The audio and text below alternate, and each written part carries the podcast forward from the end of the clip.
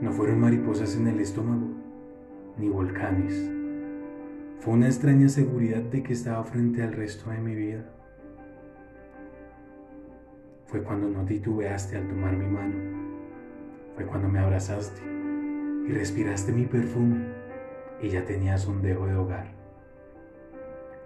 Fue sentir tu piel por primera vez y temblar porque nadie nunca me hizo sentir como una obra de arte. Que no me juzgaste cuando te hablé de mi pasado, cuando me amaste incluso cuando me viste tan humano llorando y quebrado, cuando tomaste mi rostro y me acunaste a besos.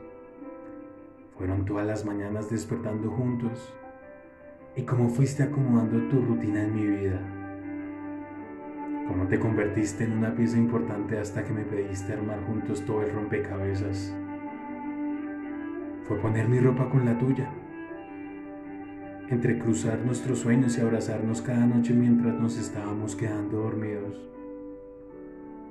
Fue pelear porque somos humanos y que me agarraras la mano cuando intenté alejarme y me dijeras que siempre vamos a solucionarlo todo porque somos un equipo. Volvernos un equipo en la cocina y en la vida, inventarnos un idioma, mezclar nuestros colores y pintar con acuarelas nuestra historia, dejarnos siempre los rastros necesarios.